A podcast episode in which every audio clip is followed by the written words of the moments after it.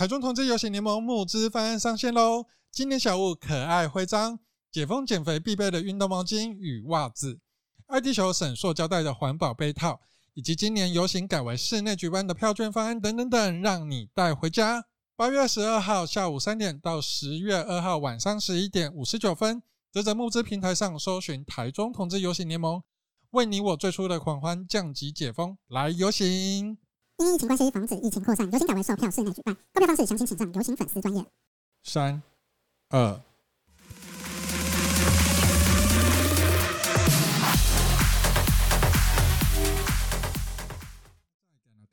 我是中港小辣椒，我是阿伦。我们会用轻松又带点北蓝的方式，邀请中部在地的团体来让大家了解他们平时在做什么工作内容。今天我们要谈的是。同志小孩要跟爸妈出柜的议题，那这个议题一直以来都是我们同志心中最柔软的那一块啦。我们 就是我们可能害怕父母伤心，害怕父母失望，或者是还有其他因素，所以面对跟家人出柜这个议题的时候，我们变得会比较驻足不前。今天邀请的这一位呢，是我的朋友，那他也是高雄师范大学性别教育研究所的李小彤，欢迎。嗨，大家好，我是小彤。你毕业了吗？我毕业啦，当然。哦，你写完论文了？对，毕业才能去当兵，好吗？哎，有些人是休学的时候才会，就是才才去服先服兵役，再回来写论文啊。哦，没有我。我已经演到不能再演了，所以 就是要毕业。好啊，硕六，硕六，对不起，好啊，硕六才毕业。看来我没办法做研究生的不礼貌运动这样子。好，嗯，那小彤现在是在服兵役，就是在偿还国家的义务当中啊。小彤跟我差不多年纪，然后我们差不多的时代。面对差不多的家庭环境，那个社会氛围，所以我们今天会跟大家聊聊，就是小童他今天的出柜过程。也许在这个过程当中，我们也会分享我们自己的生命经验。那首先第一题，我要想问的是，你那时候就是你认同你自己是同志？哦，大概是在小学四五年级吧。这么早？那个时候。对啊，那个时候开始会觉得，会发现自己比较喜欢看男生，然后看到哪有一些班上比较那时候比较帅的同学，然后就会脸红心跳，嗯，就会觉得好好害羞，好害羞，嗯，对，然后就游游泳课的时候都永远离不开男生这样子。我会警察哦，那个 听起来有点变态，这个还蛮值得就是通报的。那时候我也是那个年纪好吗？通报个屁啊，两小无猜好不好？连说同性密友期这样子。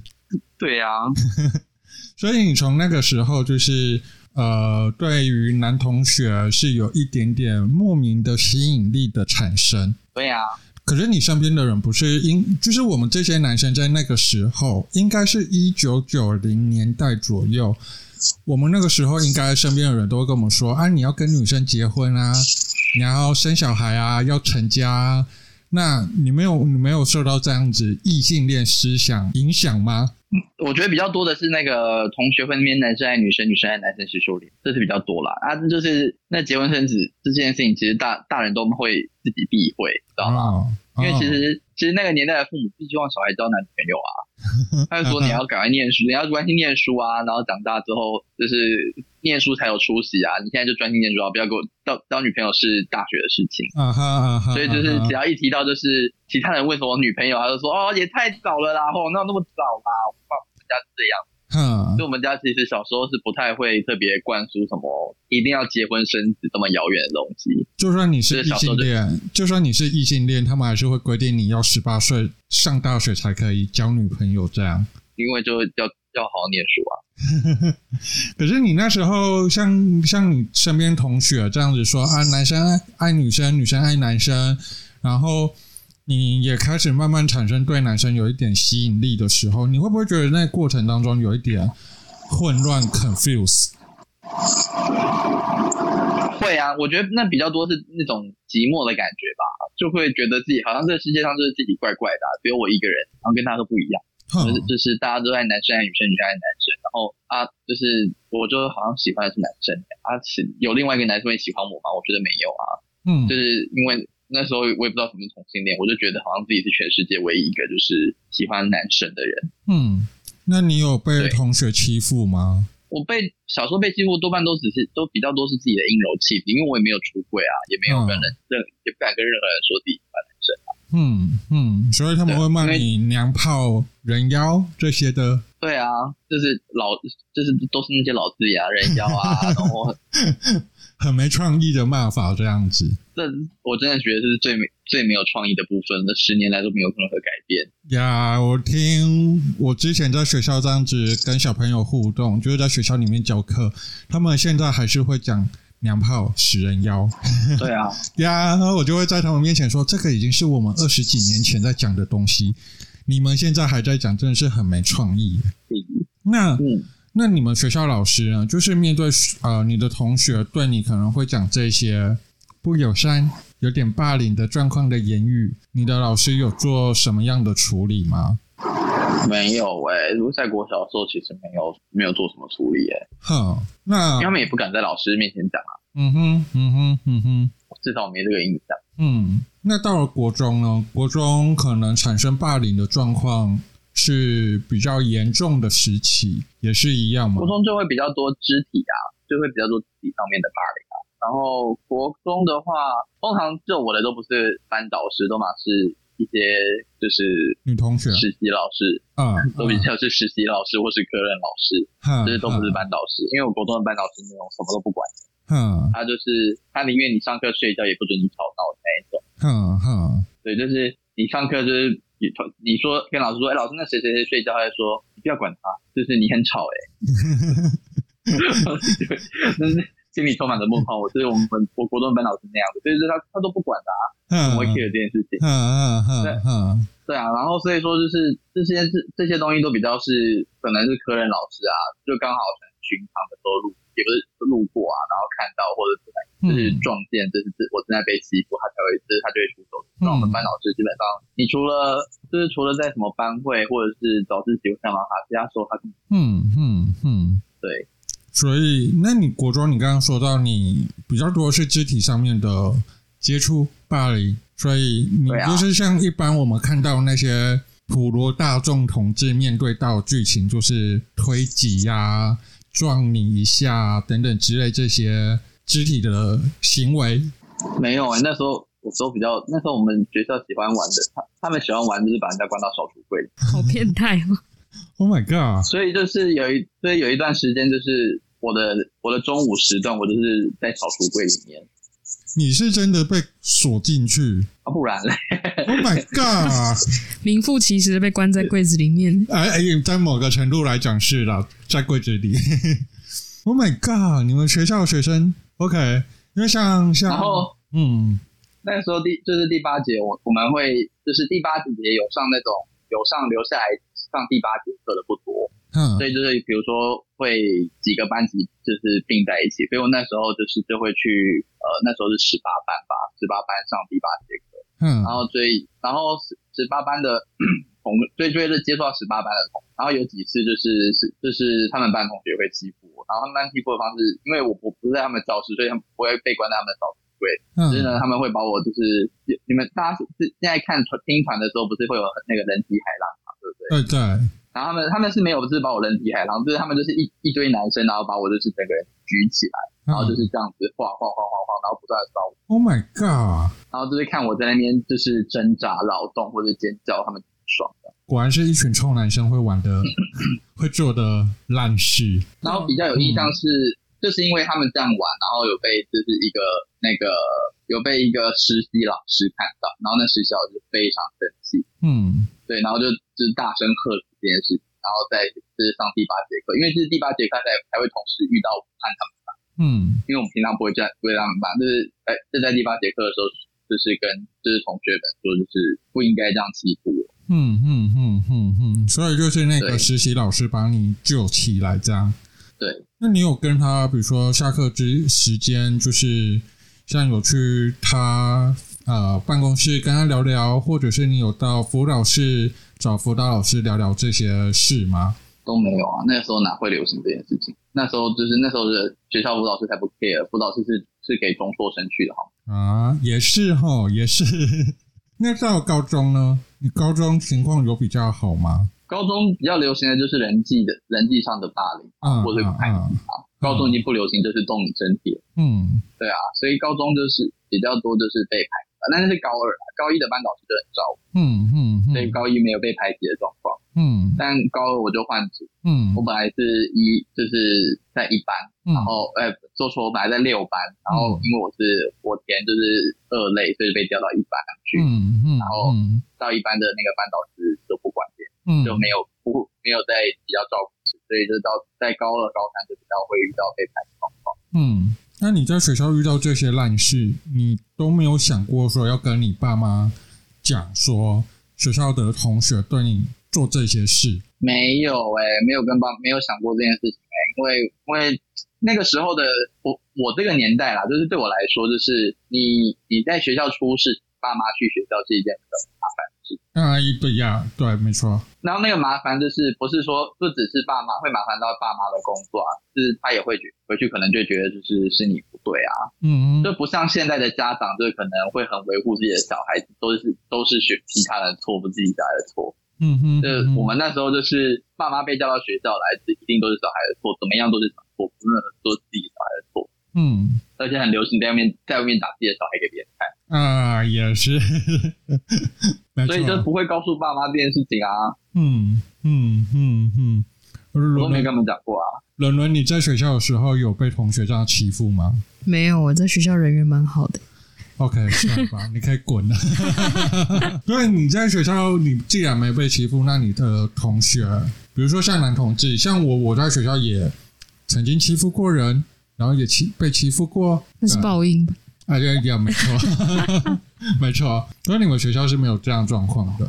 我高中读的是女校，然后其实我们女校的风气是蛮开放的。其实大家都知道谁是同志，谁不是同志。嗯嗯。而且在那个时候也有很，因为那时候应该算是在性别跟性向认同的状态。嗯。然后其实也蛮流行班队这种事情，啊啊啊啊啊，所以其实大家见怪不怪。啊。其实如果你的个呃，你的气质跟别人不一样，反而会是另外一种优势。嗯，对，所以相较之下，比较没有霸凌跟排挤这种问题存在。嗯嗯、对，那你是比较幸运的那一个。对，没错。伦伦几岁啊？我我二十八岁。哦哦，我们差不多吧？差差五，差五岁，差五岁。对，那我跟我跟小鹏是同年纪的。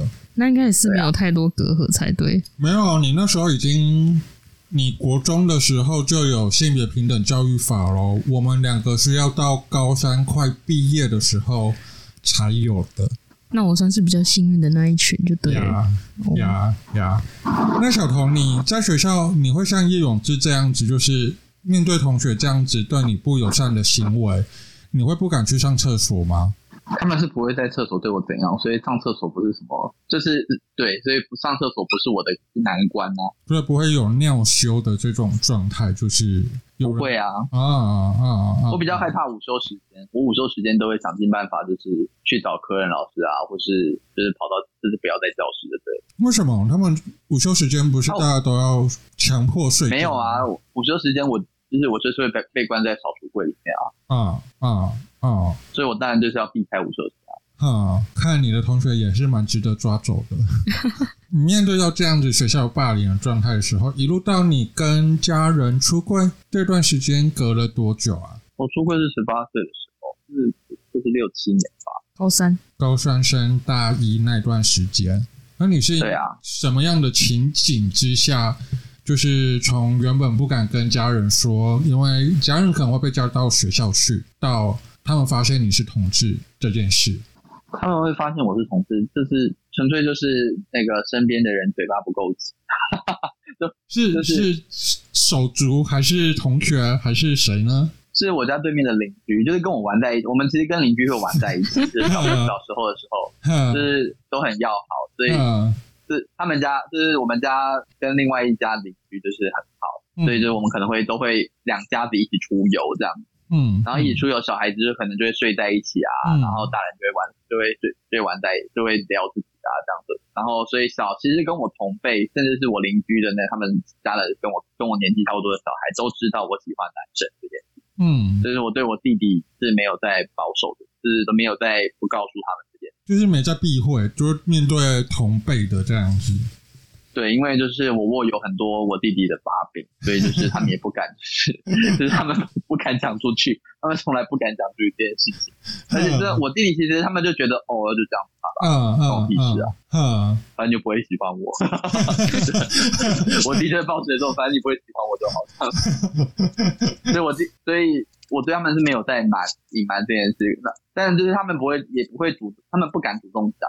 就是讲这件事情是我，这、就是我邻居的，就是他们家跟我同，呃，小我两三岁的小孩这样。嗯，然后他们就在我大学的时候啊，就是就跟我，我我不忘记是什么情况下，就是他就跟他们家的他那个小孩子，就跟他们、嗯、就跟邻居他们家大人这样，嗯、然后他们家大人就跑来跟我妈讲。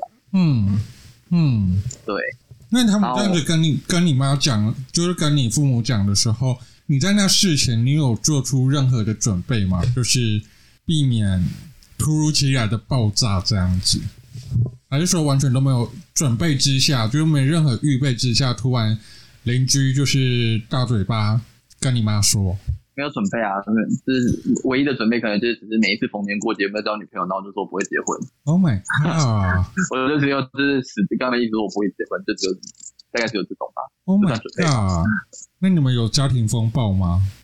家庭风暴，我觉得这是其实我爸妈，就是后来回头想想，因为这那当下其实也很，我也怕家庭风暴，我也觉得应该会有家庭风暴的时候，就是很平静。那当下我妈就忽然某一天晚上就，我就在家吃饭嘛，然后所以吃饭时间就会盛饭，然后盛饭盛到一半的时候，我妈就跟我说，就跟你去 gay 了，嗯，然后我就是就想他他怎么这么问，他是从哪里就是发现这件事，嗯。对对对，我就这我就想不出我有任何破绽这样，嗯嗯，然后那当下，然后后来那当下我就想思考大概二十秒，就是二三十秒，然后我就觉得算了，长痛不如短痛，嗯哼，就直接我就直接跟他说我是 yes 这样子，对对对对对，OK，那你妈当下的反应是什么？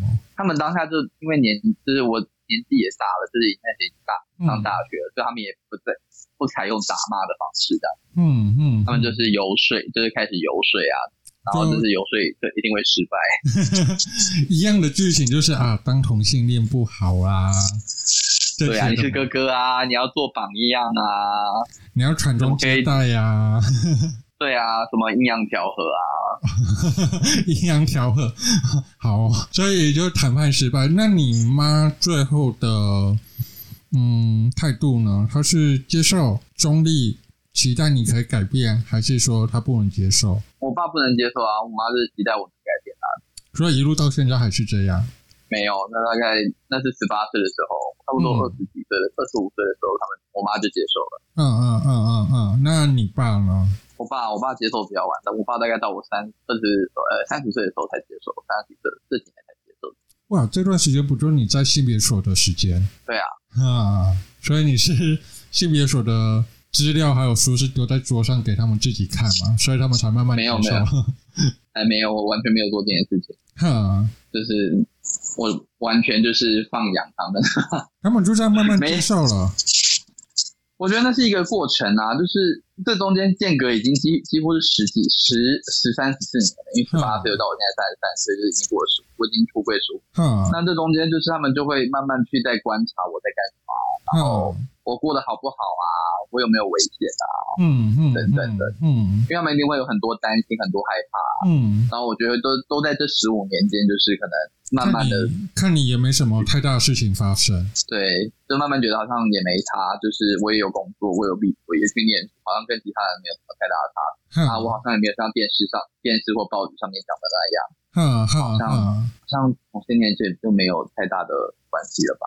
嗯嗯嗯嗯，对，这、就是一个，所以我觉得那是一个，那是一个出柜之后会经历一个。很漫长的历程，因为爸妈他也要，他也会自己找到出口去接受或者去思考的。因为像我妈，她会跟我说，有跟我说过几次，就是她比较多是经由她的，因为我妈还有在外面工作，嗯嗯，然后就是她在外面工作就会遇到几个比她年纪比她小的，嗯嗯，然后就会她就会有一些交流啊，聊多聊一些东西。啊，嗯，然后他才慢慢的就是觉得好像这件事情没那么严重，嗯嗯嗯嗯，所以他跟就是你妈跟你爸之间，他们在房间里面，就是你有听他们说他们两个交换什么意见吗？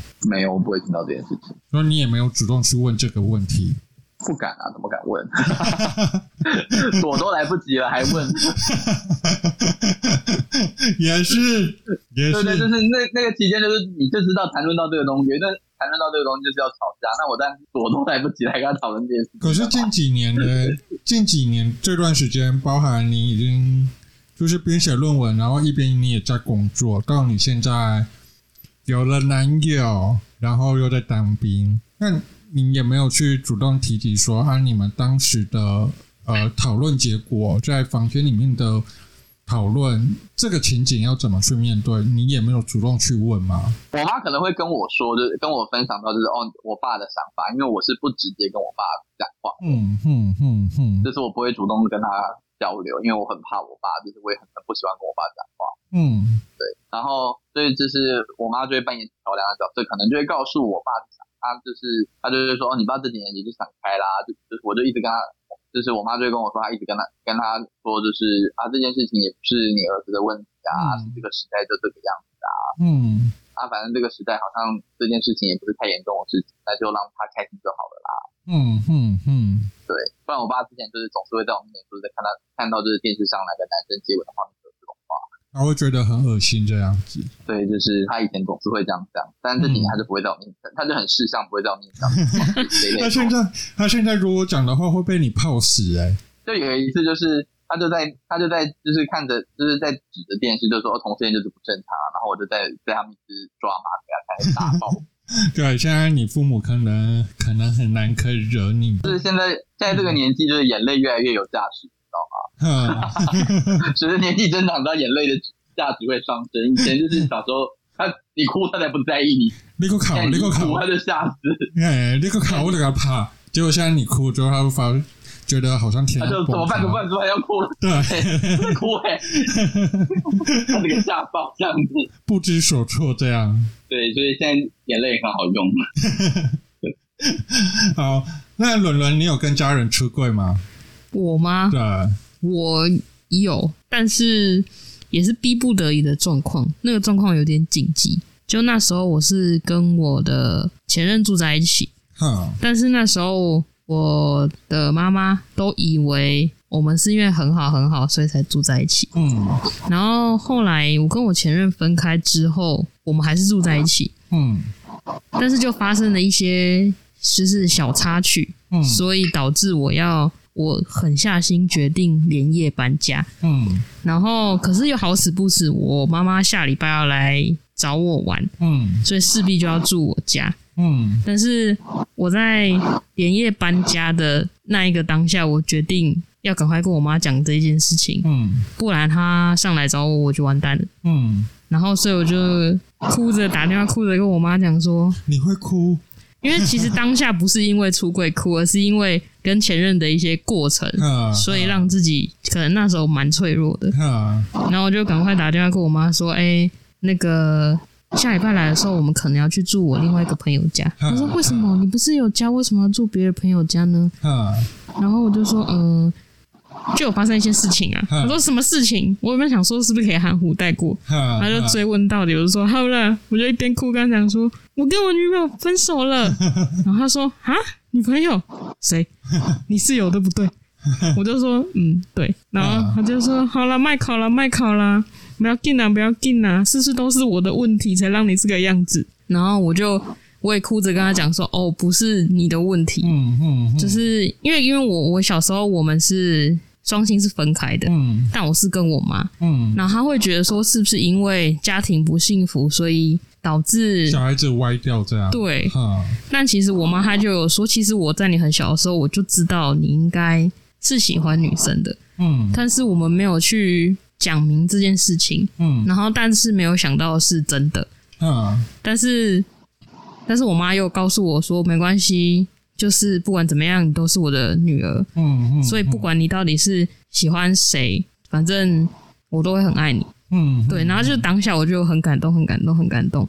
因为其实我妈就是从小就应该就算是非常疼我，嗯，对。然后你也是在没有任何准备之下，就毅然决然跟你妈说：“我跟女朋友分手了。”对，OK，你们真的是很勇敢哎！啊，就因为那时候理智线已经断掉了，好像也无所谓了。就讲完之后，觉得心情轻松非常多，觉得好像我是二十几岁，我现在二十八，但其实我二十五岁才出柜。OK，觉得那是讲完的后来的那几年，我觉得我的人生才是。重新自己决定自己要怎么过，对，而且会觉得心里那种很郁闷、很郁闷的感觉，就是慢慢、慢慢、慢慢消失了。那小童，你有那个感觉吗？就是，就是你爸妈知道你是同志之后，没有放下一块大石头吗？有啊，就是好大块哦，就是拘束去完全解放，你知道吗？就是我爸都知道了啊，所以你们其他什么拿拿我怎样。不是 gay 啊，怎样？反正最糟状况都是这样子，你还可以拿我怎样子啊？对，就是我爸妈都知道了啦，你也不用拿来威胁我，不要就是你跟我说，我跟你爸妈讲不 care 我是在二十六岁跟我爸妈出柜，那我出柜也是被强迫出柜，我是因为 FB，FB 有一阵子很鸡婆，在旁边会显示某某某你的朋友加入了什么什么社团。那通常同志社团当时都是封闭的，彩虹啊，对，就是你写彩彩虹啊，男同志啊，这些全部基本上都封闭的，只有一个是公开，它叫做彩虹人力银行。嗯，它就是其实就是，这是因为彩虹人力银行。呀，没错，我就是因为当时我们我我当时的工作缺人，我只是要上去找人，说你有没有人要来工作，它就有点像是同志版的一零四。嗯。我只是上去真人而已，然后我爸看到，他就打电话过来说：“你是不是同性恋？你为什么要去加入那个什么彩虹人力银行？你是不是同性恋？”因为他那时候打来的时候，我刚好在上班，所以我刚刚说我在忙，你等晚一点再说。那一个晚上，他狂扣电话，我就下班之后我也不接他的电话，反正我就赶快去找我身边的朋友啊，然后我的亲戚，就同辈的表姐表妹啊。大家就是开始商讨对策，到底要不要出柜。到最后，大家决定说：“好了，干脆一次出柜算了。反正大家都知道，你爸妈一定不会接受的。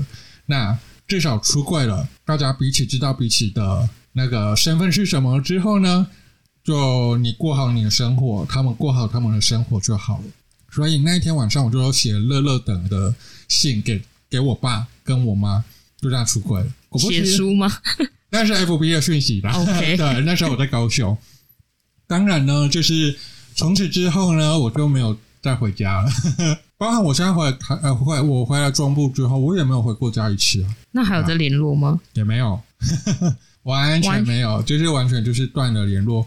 因为就像刚刚小童说的，我们出柜了，然后状况并不是说很好的情况下，我躲你都来不及了，我还要跟你。在家里面大眼瞪小眼的，对，那我也不知道要怎么去处理这个状况。嗯，就算就算我的 FB 社公开的时候，我会放一些，比如说同志父母相关的讯息啊，同志相关的新闻啊，刻意的要给他们看。嗯，可是看起来好像他们也没有吸收进去什么。嗯，所以就想算了。对，所以这个啊，出柜百百种啊，就是跟家人出柜的情境是完全不同的。没错。嗯，那通常父母在出柜的时候，像呃，Starving Williams 跟另外一个名字要怎么叫啊？D U B E，可是那个一上面还有一撇，很像法文，对啊。在一九九八年，他们在做的那个研究里面。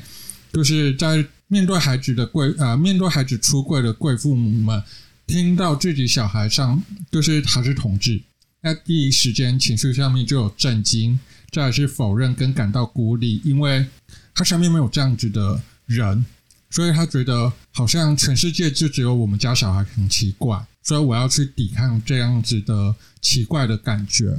那接下来呢，就是愤怒，这很很正常嘛，大家都知道嘛。再来就是协商，就是坐下来跟你讨价还价，你不要当同性恋好不好？你可不可以改？就是这样子协商过程。然后接下来躲到房间里面，就会沮丧的情绪又跑出来。然后最好的结果就是这个情境走到最后，就是接受这个孩子。不过这个情绪也并不是说这么线性的，说我一定要从震惊一路一步一步的走到接受，他可能会在某个点又 repeat 了一次。嗯，对，所以他其实是一直不断的反反复复到他可以接受，或者是他到现在还在震惊，还在沮丧，还在愤怒等等之类也好。所以其实父母的。呃，小孩出呃，小孩出柜之后，就是父母入柜的时候。那很多人可能会想要急着自己的父母可以赶快认同我。不过我很常讲说，你认同你自己多久，你就要给你父母双倍以上的时间去接受你。嗯，对，不要这么急着去接受你是同志。像小童就十年了嘛，对不对？就是你父母差不多快十年时间才可以认同你是同志嘛，差不多。呀。Yeah. 那我爸妈到现在七年不对，是六六年，还是没办法接受，那就慢慢等啊，对啊，你妈一下就接受，很好啊，恭喜你，我是老天眷顾的孩子。这个告诉我们，就是投他还是要投对家的。好，那我们先在这里休息一下，待会回来。今天的 Sugar Daddy 是萨图亲请佛牌。我们的 Daddy 做这么多元啦，连佛牌都有。当然，因为他是 Sugar Daddy 呀、啊。不过，你有听过佛牌吗？啊，人家不是说佛牌都是小鬼吗？听 Sugar Daddy 说，佛牌也有分阴跟阳，看那个师傅用什么料。像我的 Sugar Daddy 就说这个是八级。这是什么的？八级这个是增加人缘跟业绩，还有桃花。而、啊、我这个是阿赞饼的入门款。你猜我的生活有什么改变？哇哦，找到男朋友了？哎，不对啊，啊，你单身啊？后面那句可以不用说谢谢。但这个八级啊，现在开交友 App 完全是应付不来，突然很多人敲，嗯，原本一个月只有一两个，结果现在每一周就是两三个的在敲我，而且要不是我的生活太满，不然我可以再从这里面的人挑选我的男友啊。哇，所以你都只跟他们连接？呀，疫情期间还是不要人与人连接哈。现在下图推出泰南龙婆弄人猿鸟以及古巴旺马石能两款佛牌，都是已经过世的师傅亲手制作，并且流传至今，增加你的人缘桃花还有业绩。现在起，只要在萨图亲请佛牌的粉丝专业私讯老板说：“老板，赶快回台中打撞球啦！”就可以把市价一万块的佛牌直接以半价的方式五千块带回家。打撞球应该是你的需求吧？当然，我跟他已经很久没有打了，所以要亲情呼唤他回来。哦，对了，现在还有各剩两枚的佛牌，要温情喊话就要快，详情会放在资讯栏里。民俗信仰个人经验仅供参考，理性信仰勿成迷信。Hello，欢迎回来，我是阿伦。哎，刚听了小辣椒，还有我们的小童，还有我的一些出柜的故事。那紧接着我们要继续再探讨更深入、更深入的问题。那我想要问小童啊，就是你的家人知道你出柜之后，他身边有人可以让他去谈论这件事情吗？我觉得是没有啦，哎，亲戚是没有，我就是我像我妈就比较主要都是她的同事吧。那不会跟弟弟说吗？不会，是都不会。我我，我们家小孩应该很少跟跟父母有这种交流。哦，所以你们平常的亲子关系就比较疏离一点点。对啊，我们家小孩躲父母就来不及了，还跟他讲话。你们父母是多可怕？是恶魔是不是？你们是比较传统的那一种家庭，也不会抱抱啊、亲亲什么之类，不会说我爱你什么之类的。我跟我妈大概是在我离开，就是真的去高雄念书，然后离她很远，她才意识到就是我要离开她，所以她才会开始主动跟我讨抱抱和亲亲亲，就是这样之前都不会。然后也是我跟我我妈的关系，也是在那时，在我去高雄之后才有所改善。现在之前真的就是看他们，他们跟看到他们看到鬼是躲他们都来不及了，因为他们就是看你去你在家里，开始看到你就是如垮如扯，就是一直念一直念一直念一直念，什么事都可以念，所以你当然就是躲他都来不及啦，就就宁愿不要让他看到。所以就是远距离恋爱的意思。小别胜新婚。有距离才有美感，这样没错，一定是这样子啊！我对我来说，就是我个人在经营家庭关系，就是完全都是我离开台北之后，我跟家里才会变好。嗯，那那个、啊、就是帮你出柜的邻居，你妈有没有跟他多讨论这件事？怎么可能跟他多讨论？就是我妈有的时候才会，就是那个邻居其实跟我们只是常常出去，嗯、但是我爸妈其实并没有跟他到这么好。嗯，李明活动出去吗？没有，该怎么说？那个邻居其实是我外公，他们就是我外公公司楼上的住户，所以是我外公跟他很熟。嗯，然后因为我爸、嗯、我妈会都会带我回去找我外公，所以我就是只要我外公要出去的时候，就会带上我们家和那个邻居家，所以就自然而然就是我们就跟那个邻居就很熟。嗯，但就是我妈有的时候其实也不太喜欢那个邻居。这样子播出好吗？直接爆你妈的料。反正就是他们也不知道是谁啊。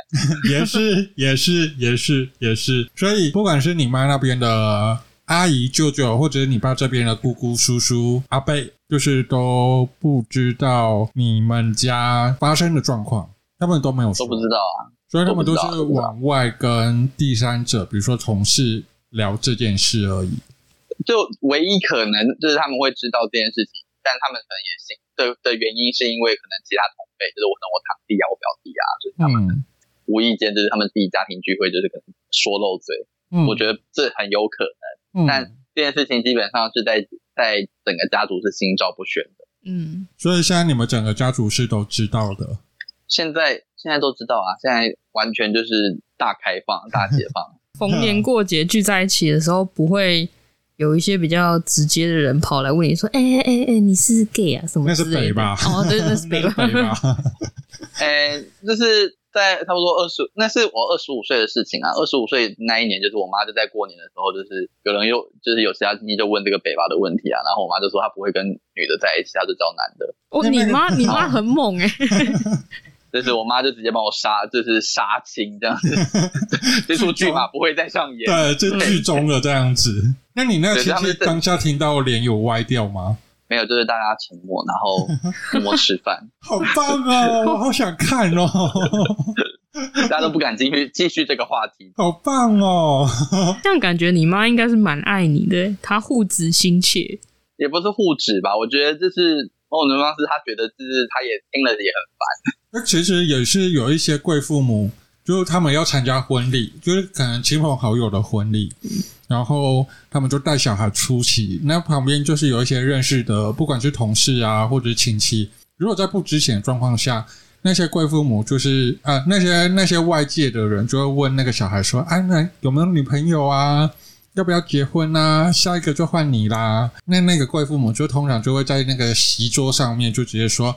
啊，他是 gay 啊，他喜欢男生啊，哇，就直接在婚礼现场那一桌就直接帮他自己的小孩出柜，这样。整桌的人傻眼。然后啊，很好啊，很好啊，也是不错啊，现在也可以结婚啦。对对对，然后话题就转到别的地方了。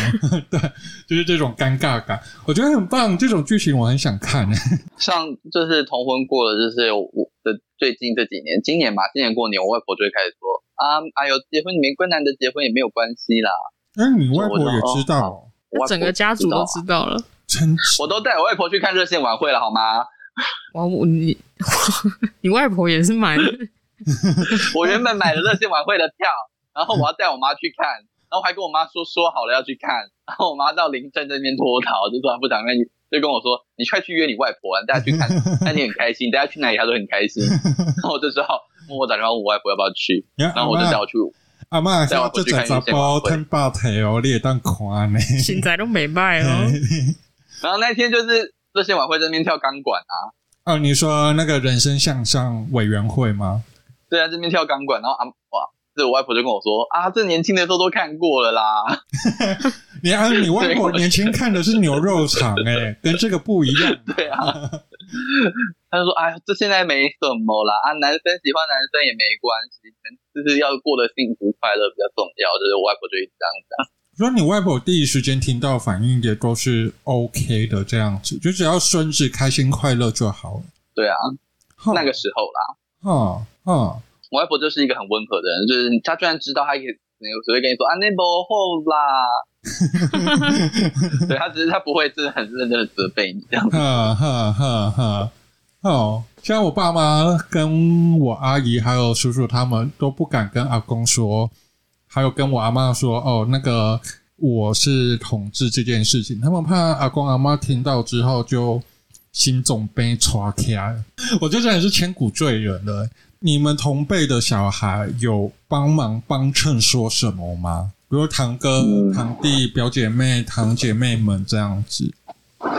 不太会诶，因为其实就是我们家那小孩子说话的余地都很少啊。哇靠！你们整个家族这么传统哦？我们家那个辈分很 辈分很明显啊，就是你知道，就是我爸总是会说，就是就是你你妈有，就是做父母的永远不会错。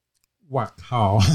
好传统的教育方式，就算有错，你也不能直接指出来啊啊啊！跟我爸不一样，我爸就说，我爸很常跟我说，如果你发现我错的话，你就可以直接骂我。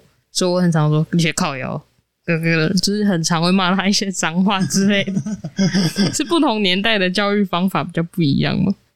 你爸就丢闹哦，你爸应该跟我们 父母是年纪差不多吧？我妈其实没有年纪蛮大的，但是他的思想我爸年纪很小哎、欸。啊，你爸几年次啊？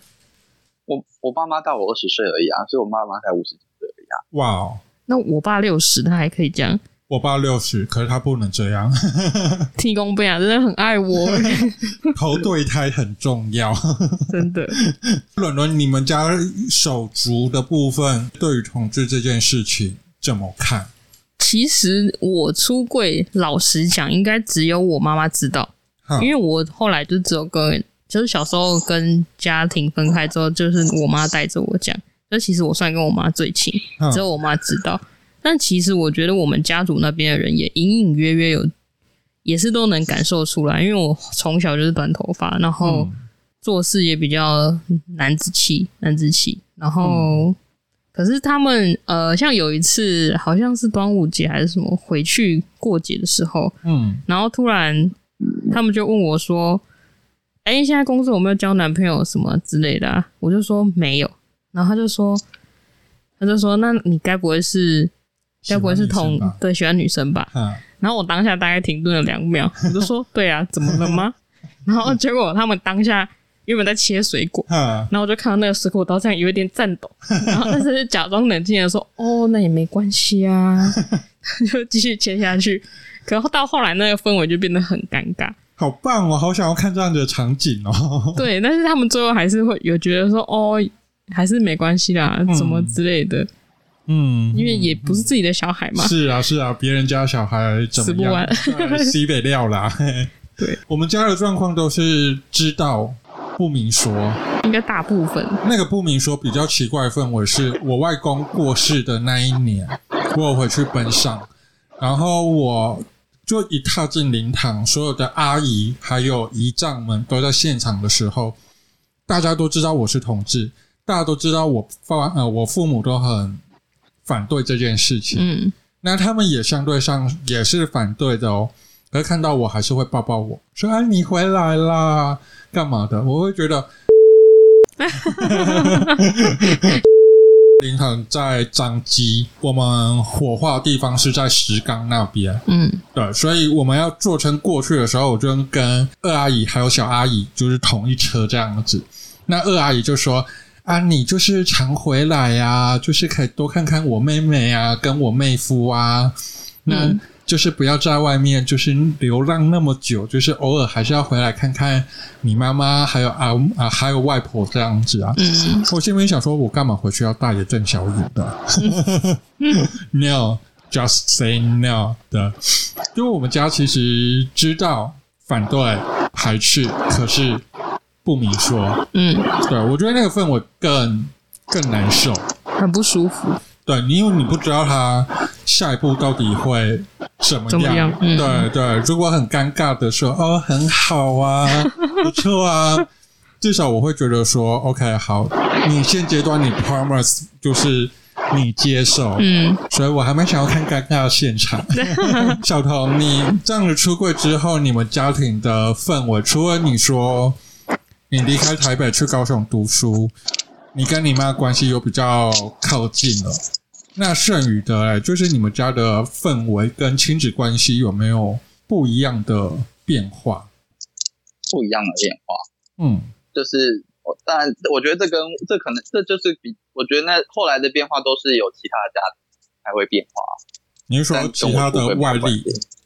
对啊，其他的外力就会造成，就是因为我很遥远，所以就是可能家里就在就就在新风暴，然后就跟我没关系，那我妈就会跑来跟我讲，然后找我诉苦。嗯嗯嗯嗯，对，然后或者跟我讨论一些对策啊，然后所以慢慢就是我就是我在我爸妈面前就会有就开始有话语权。嗯嗯嗯嗯，所以就是跟同志出柜这件事情是没有太大相关。这没有太大相关，但我觉得是有。嗯真的有的时候可能也要感谢一下我弟，就是总是可以做出一些很 over 的事情，然后让我让我爸妈就是会有一个比较就，就觉得好像我是同性恋也没有，就是 也就是比较乖，然后就是他们两个是异性恋，然后就是很就是做尽就是坏事，然后让他们操操碎了心这样子，在某个就觉得哦，好了，大儿子还是很乖啊，他是同性恋，除了同性恋以外都很 OK 啦，然后对同性恋没差啦，反而那两个异性恋麻烦比较多。对，就是异性整天在惹事，然后他们就是很担心这样子。这也不错，这也不错，在你弟弟某方面来讲，有帮你成就了一些事。就是他们帮我出，就是打破打破了一些东西，然后让我爸妈就觉得哦，好了，就是同性恋，OK 了，OK 了，这样子很好。啊，伦伦呢？说我吗？对啊，就是你跟你妈出柜之后，嗯，就是你们关系有变得不一样吗？其实没有诶、欸。因为我觉得我妈就是可能从小到大装习惯，因为她她有表明说她其实一直都知道我可能是，只是后来被说破了而已。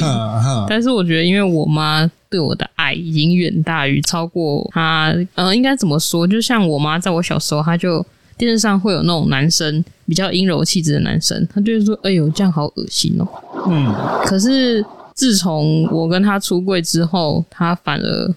比较不会去说这种话，而且其实我很感动的是，那时候在公投的时候，其实那时候我还没出柜，但是也许因为我妈本来就知道，然后那时候我记得我那时候是返乡去公投，然后我一下，然后那那时候火车站不就很多人分那个就是要投几号啊，几号几号啊，那个小卡，对，那个小卡，然后我妈就拿到，然后就很就是拿来，我一出站，她就问我说。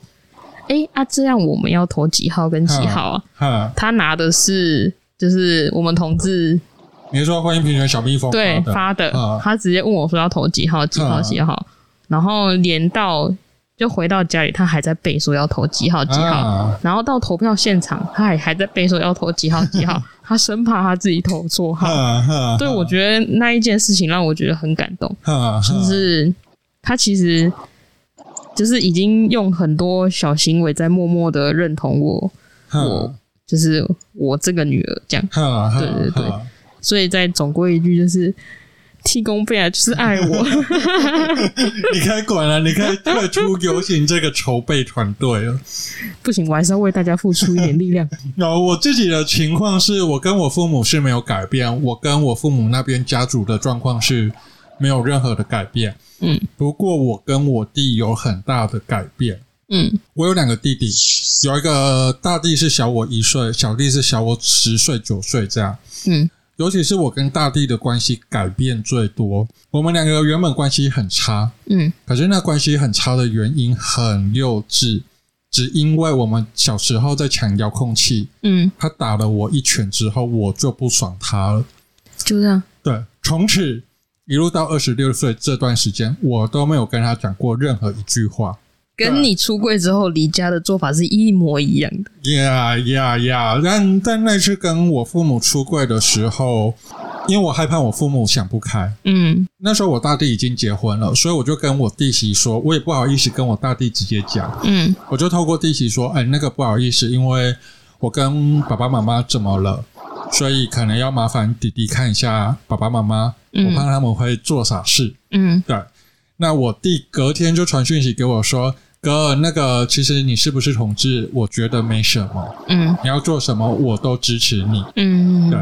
一般而言呢，就是大家看到这样的讯息会觉得啊，好感动哦，嗯，so sweet。可是我跟我弟已经十几年没说话，嗯，突然我弟这样子传过来，我会觉得。嗯哎呦，好恶心哦！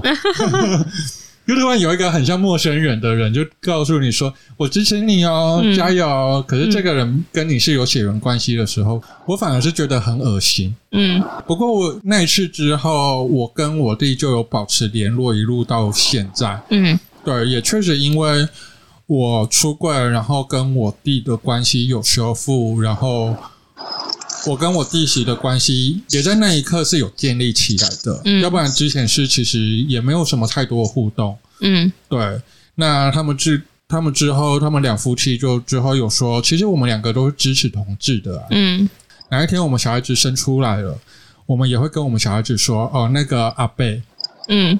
啊！我竟然要被叫阿北，那个阿北就是喜欢男生，他们也会很明讲这件事情。嗯、那我就知道说，他们两夫妻其实对于同志议题是完完全全是接受的。嗯，好，那我觉得这个就是我们家家族内手足是关系是有改变的。嗯，嗯，那我另外一个是。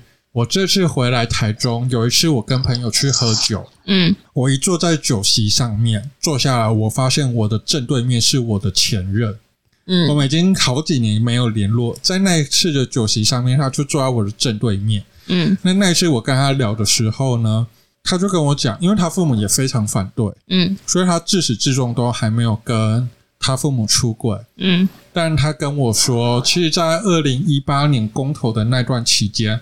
他妈妈主动的拿婚姻平权小蜜蜂的单子，嗯、我们也不知道他妈妈从哪边拿来的，嗯，就拿那个单子给他看，说：“我投这三个，就是十三、十四、十五吧，嗯、那时候好像是这样，就是支持同婚的那个公投，我就投这三个，你觉得好不好？”嗯。我前任因为没有出柜，他说：“呃，看你啊，我随便啊，都好啊。”嗯，对。可是他知道他妈妈在这样子默默的私底下隐隐晦晦的告诉他说：“就算你是同志，我也没关系。”嗯，对。那其实我觉得看在那次的酒席上面，我们正在聊天，我看得到他是很开心的。嗯，可是他还是很害怕他失去他妈妈。嗯，因为他怕他。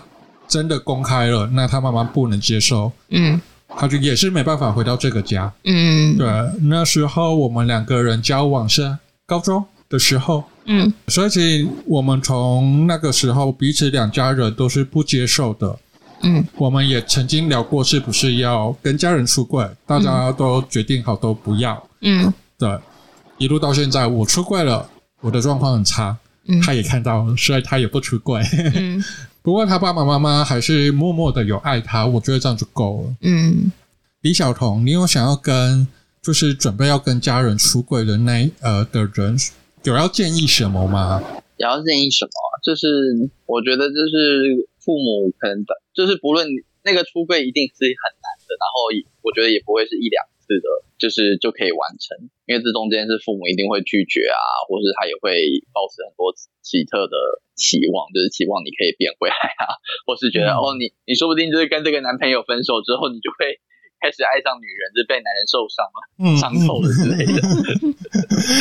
爱上一个不回家的人，这样子。然后，所以就是这这就是一个长期抗战。然后你就是就是先照顾好自己，因为你照顾好自己，他们才有办法，才会觉得说哦，好像就是你也过得很好，然后你是同性恋，好像这不是什么太大的问题了。还是需要有一个，还是需要有一个异性恋搞麻烦的手足。这个就就不要了，我觉得就是这个实在是太累了，我们不要这样子。对，嗯，所以我觉得就是都会，我会对就是想要出柜的同事说，就是如果你你想出柜，但你真的很不知道，就是父母他到底。会不会接受，或是你你已经出轨了，或是父母是不接受，你很彷徨，你会觉得他们他们都不要你，或者不爱你之类的。嗯，那我觉得就是这是需要时间的啦。就是运气好的话，就会像伦伦一样，就是爸妈很快就接受啊啊！但是有些可能，我觉得就会有很长的阵痛期，就是他可能大家都不讲这件事情，心照不宣，大家都因为讲这件事情都要吵架，所以他们就就会回避掉这个东西。嗯嗯，对他们还是会期待说，就是哦，见面还是开开心心的，啊，就是就有点像政党啊，就是政治议题，就是家里面会因为政党吵架，所以就会不讨论这件事情啊。嗯、然后我们不要聊这个，不要聊这个，我们就是吃饭吃饭。没错没错，就是呃，同志议题跟政党的讨论真的很像佛地魔一样，就是大家都不会说，可是明明知道他在那边。因为大家就是会回避那个冲突吧，就知道就是这个东这个这个冲突是零，就就是你不会接受，然后我也不会接受，所以这个、嗯、这个冲突没有任何意义，真的没有任何结果。嗯啊，然后就觉得吵这个好累，就是那我们就我们就不要讨论这件事情就好。嗯，就有这种回避的状况。嗯、啊，我觉得这也不错，就是反正你先把自己顾好，然后他也会慢慢看，然后这中间就会发生很多很多的事情。他一定会有自己，他会有自己找到去找其他人聊啊，然后去找其他人，就是去了解这些东西啊，然后他慢慢的才会去理解，好像这也是这不是什么大问题。嗯。嗯，这是需要时间，我只能说，这真的只有只能只有时间。嗯嗯，然后你能做的就是可能帮他准备好就是同志父母的专线，或是 帮他建立好一些 就是支持系统，就是让他可以有一些人可以聊这样。呵呵呵，对，我觉得这是这是小孩子能帮父母做到最多的吧。嗯哼哼哼嗯，大家可以听，就是听我们这一集之后，你就可以发现有一个是时间很快就接受的伦伦。嗯，有一个是长期抗战了十年才接受的小童，嗯，然后有一个是才六年还没有完全抗战完成的我，嗯，对，所以这一路过程它其实是很漫长的。你不是说丢了这张牌跟父母说哦，我是 gay，我我是 lesbian 就没事了，嗯，其实你后面还是要一直不断的磨合、冲突、吵架。大眼瞪小眼的尴尬，对，这些这些情境情绪都会出现。会啊，而且比如说像我爸，到现在还是会说同性恋不正常，我已经 算了，我我已经放弃了，就是 who cares 啊，你就不正常，就是算算算算算，就是你就喜欢讲这件句话，就让你讲。然后或是或是就是我妈有的时候就是心情很郁卒，就会跟我说，她到底犯了什么错才生了三个不正常的小孩？三个吗？想说。对，我心里想说，你为什么把我算在内？就是我跟他两个就是为非作歹的，就是你既然把我，就是我只是同性恋，你就认为是我干嘛为非作歹一样吗？同性恋就跟杀人放火一样这样。但后来想想算了，那他他们那个年代他诠释这件事情的方式，嗯嗯嗯嗯，所以我觉得我也懒得去去跟他 argue 这件事情。嗯嗯嗯嗯嗯，呀，没错，所以所以就是给父母多一点时间呐、啊。嗯，然后就他们那个，他们有在他们接受的方式，有的时候就他们会有自己很奇怪的方式去接受他。对对，没错没错没错没错没错没错。有时候听一些贵父母分享啊，然后他们就是接受小孩的过程，嗯，就是非常不在那个预期之内。他的小孩很傻眼，嗯、我们也很傻眼，说呃，你就这样接受了。那我觉得就算了，就是反正他过得好就好。是、啊，就也不用强求，就是他一定要怎么很政治正确，就是支持同志啊，或是哦不会讲不正常，或是觉得就是他就是哦觉得这样都很 OK 啊。我觉得很，我觉得这是他已经尽他所能，嗯、他理解的范围内去接受这件事情了。嗯嗯嗯嗯嗯，呀、嗯，没错。大家要知道，我们父母那一辈是没有性平教育这件事，更不会有同志出柜这件事情。当时出柜应该大概就是齐家威一个。全台湾第一个公开出柜的同志，嗯，可是其他的大家都还是躲在暗柜里面，嗯，不像我们现在社会已经开始慢慢的有一些不同的氛围，可以接受每一个人长怎么样的时候，他们很常讲同志好像越来越多了，但不是越来越多，而是同志一直都存在，只是因为这个社会可以接受我们，可以包容我们，所以我们才可以慢慢的一个一个走出来。大家才会觉得同志变多了哈，多给父母一点时间。然后，如果你的父母需要支援的话呢，台北的台湾同志咨询热线、高雄的台湾同志咨询热线南部办公室，以及台中的台中基地都有贵父母的服务。那热线的部分，他们有一四五六日的一般的专线，然后礼拜四吧，还是礼拜三？有贵父母的专线，大家可以去就是网络上面搜寻这三个机构，然后有问题可以打电话给他们，然后聊聊该怎么做，或者是你可以买书《亲爱的父母，我是同志》这本书，不过它好像是绝版，也可以就是丢在桌上给你父母看。如果他们愿意看书的话，这些都是一些方法，让他慢慢的可以理解同志是什么。那同志父母有哪些资源可以？大家曾经走过、路过那个经历嘛，所以大家的心情都会比较了解，都可以去跟这些贵父母聊聊。这些都是资源，大家都可以善用的部分。最后，小童，你现在没有工作的状态吗？对啊。你还有多久退伍啊？嗯，一个月。那你有要真工作吗？你说我要请大家来，就是就是不聘用我。对对对对对，这一集播出的时间大概你已经是倒数最后一个礼拜，你就可以退伍了。是不用吧？也太怪。一种一种就是彩虹人力银行的概念这样。呀，好，如果你喜欢我们的节目的话呢，你可以在 Goodbye 台中啦，在呃再见啦中港的 IG 找到我们。你也可以在台中同志游戏联盟上面私讯，或者是在 IG 上面私讯给我们，我们都会回复。那如果你想要听这个节目的话，分享给你的朋友，并且订阅，订阅很重要吼，它同时才会强制让你知道我们更新了。上澳 First Story KKBOX 的频道可以收听到我们的节目。我们下一集要谈的是 BDSM，可能大家会觉得，哎，BDSM 就是 BDSM 而已。呀，没错，这个 BDSM 可能多多少少大家都会知道齁。不过呢，我们还有掺杂了一个东西，叫做。新移民二代，新移民二代跟 BDSM 的实践，这两个身份跟角色如何去互相对话，或者是他在一个人身上是如何产生生命的火花？那我们在下一集的部分会去谈这个议题。那到时候大家可以就是上线听我们的节目哦。那今天我们到这里了，拜拜，拜拜。